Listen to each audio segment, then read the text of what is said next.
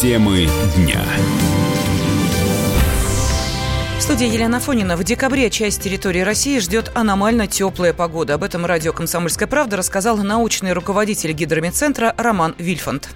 На огромной территории, почти на 40% территории нашей страны, это и Северо-Западный федеральный округ, это и Восток Центрального федерального округа, это и Приволжский федеральный округ, это и Уральский федеральный округ, и вот э, Западная Сибирь.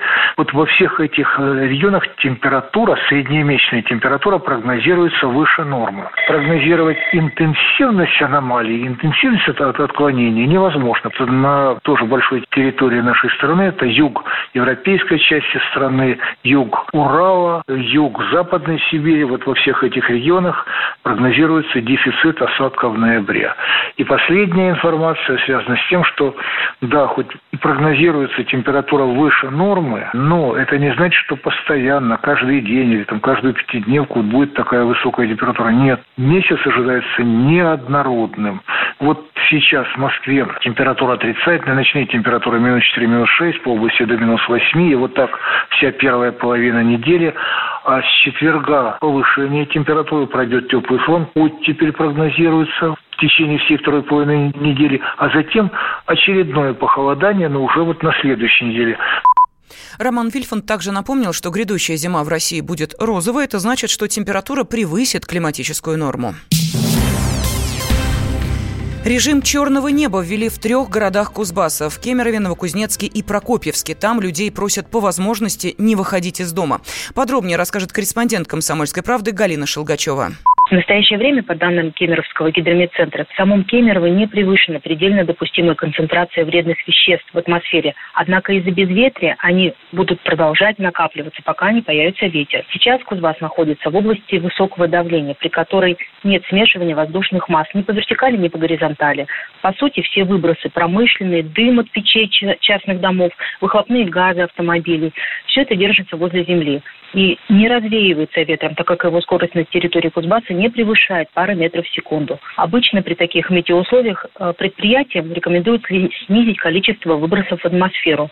А вот среди обычных граждан сильнее всего страдают сердечники и астматики. Им лучше всего ограничить проветривание квартиры и сократить прогулки по городским улицам. Режим черного неба устанавливается чаще всего на один или два дня и зависит от того, как будет меняться погода. В ближайшие дни, как отмечают синоптики, существенных изменений не предвидится. В Новокузнецкий и Прокопьевский режим установлен до 6 часов вечера 3 декабря, а в Кемерово до 6 часов вечера 2 декабря. Галина Шелгачева, Комсомольская правда, Кемерово.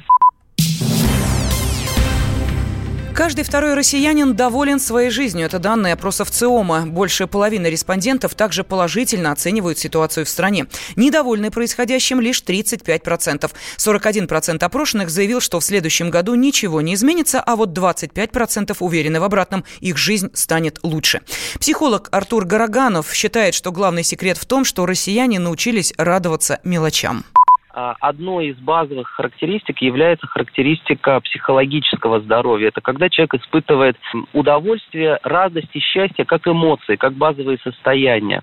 На это может влиять, э, например, его гормональный фон, который может э, быть не в норме соответственно, уровень удовлетворенности может быть ниже. Но если мы говорим о тех исследованиях, которые нам показывают в ЦИОМ, то здесь, конечно, на первое место выходит базовая потребность в безопасности. То есть многие россияне ощущают себя в безопасности, потому что, ну, скорее всего, а, есть определенная политика, в стране, которая поддерживает вот э, это условие. Это базовые условия для выживания. А дальше уже начинается удовлетворение финансовых потребностей и коммуникативных потребностей. А многие граждане могут себе позволить все больше и больше, выходя в интернет, онлайн, коммуницировать с людьми, и, в принципе, часть напряжения сбрасывается. В вопросе в ЦИОМа приняли участие больше полутора тысяч человек в возрасте от 18 лет. Минпромторг обсудит запрет детских сигарет и шампанского. Об этом говорится в ответе главы Минпромторга Дениса Мантурова на запрос депутата Госдумы Виталия Милонова. Руководитель аналитической группы «Алка-эксперт» Юрий Юдич считает эту инициативу бесполезной что нет никаких оснований для того, чтобы запрещать детское шампанское. Это игра, это игра детей, игра в Новый год. И нет ничего вообще страшного, ужасного в том, что люди выпивают бокал шампанского на Новый год. Кто не заставляет родителей это детям покупать? Это же выбор родителей. Это же не насильно в школах раздают и заставляют жевать или там курить. Ну, не хочешь, не покупай. Не лезь вот и так далее. Ну, хочет, пускай запретит. Я не думаю, что он нанесет кому-то этим урон. Просто, честно говоря, я не знаю, за что человек зарплату получает из народных денег, из денег налогоплательщиков. Лучше бы занялись актуальными проблемами и законами. Ранее Милонов предложил Минпромторгу ограничить в России продажу детского шампанского и детских сигарет. По его мнению, такие товары с юных лет формируют у детей лояльное отношение к вредным привычкам. Снимают войны и несут слово Божие. Российские батюшки штурмуют молодежные социальные сети. Священники публикуют в интернете короткие видео, в которых непринужденно обсуждают резонансные темы. Но эпатаж не главное, заявляют служители церкви. Основная миссия – достучаться до молодежи. Одним из фолловеров батюшек в интернете стал и мой коллега Вадим Алексеев. В молодежной социальной сети TikTok появились православные батюшки. Подростки здесь танцуют, поют, шутят, а люди церкви проповедуют. Но, конечно, соблюдая условия интернета. Непринужденно и с юмором. Вот, пожалуйста, под ником Падре мудростью делится руководитель миссионерского отдела Сыктывкарской епархии Александр Митрофанов. Кто смотрит на зло без отвращения, скоро станет смотреть на него с удовольствием. Святитель Василий Великий. Если вы услышали, что в прессе очередной раз говорят что-то плохое про священника, не удивляйтесь. Священники, они как самолеты. Про них говорят только тогда, когда те упали. Сейчас появилось очень много сторонников теории плоской Земли. Но есть одно неопровержимое доказательство, что Земля не плоская. Если бы Земля была плоская, коты бы с нее все давно поскидывали. Иеромонах Александр Митрофанов старше, чем большинство героев ТикТока. Ему 37.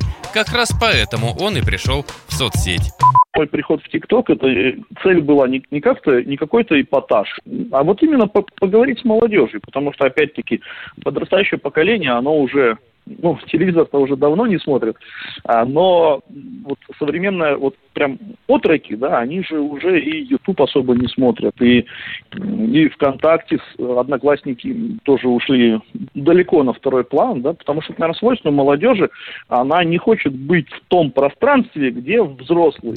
Отец Александр, опытный блогер, обсуждает резонансные темы на разных интернет-площадках.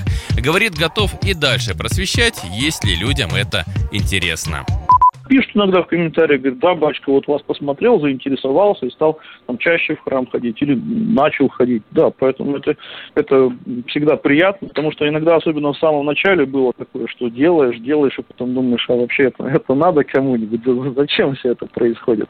Но вот именно такие отзывы все равно уже говорят о том, что, что ты потрудился не зазря. В ТикТоке самый популярный ролик отца Александра про гороскоп. Батюшка иронизирует, что он по знаку зодиака динозавр. Три с половиной тысячи лайков. Мы показали страничку иеромонаха СММ-специалисту Андрею Шавневу. Эксперт говорит, православный блогер на верном пути. С молодежью нужно разговаривать на ее языке, а сегодня язык молодежи – это все-таки социальные сети. А если мы говорим про ребят помладше, а, души которых еще не окрепли, то они как раз находятся в ТикТоке. Я думаю, полгода, год, если вести на регулярной основе подобного типа контент с такими шутками, а, с такими там мудрыми штуками, думаю, что у этого есть а, хорошая перспектива. А если батюшка еще и запоет и начнет делать всякие смешные спецэффекты, думаю, его рост с точки зрения аудитории может стать еще более интенсивным. ТикТоке батюшек пока совсем немного, а вообще в интернете православные блогеры уже не редкость. Да и не только блогеры, но и стримеры. Священнослужители ведут прямые видеоэфиры, отвечают на вопросы зрителей. Мода на челленджи тоже не обошла стороной. Недавно по стране прошла интернет-эстафета. Батюшки снимали на видео, как занимаются спортом. И выкладывали в сеть под общим хэштегом «РПЦ за ЗОЖ». Протоиерей Николай Лещенюк из Воронежской епархии говорит, таким образом подавали пример и служителям церкви, и светским людям. Мы тоже решили показать, что есть и священники, и И обычные православные люди – это люди сильные, крепкие, духом любящие свою родину, страну и занимающиеся спортом. В хорошем смысле это, наверное, пропаганда. Пропаганда здорового образа жизни для других.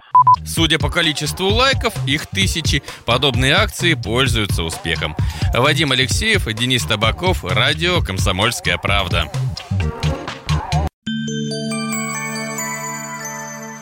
Здравствуйте! Вас приветствует Мария Баченина. Я веду на радио «Комсомольская правда» программу о самом важном – о здоровье. Наша радиостанция объявила уже четвертую по счету премию «Клиника года». В конкурсе проверенным временем и профессиональным сообществом участвуют лучшие медицинские учреждения страны. Заявите и вы о себе, и о своей клинике. Рецепт простой. Наберите в поисковике «Клиника года», узнайте подробности, и премия ждет вас. Позаботимся о здоровье вместе.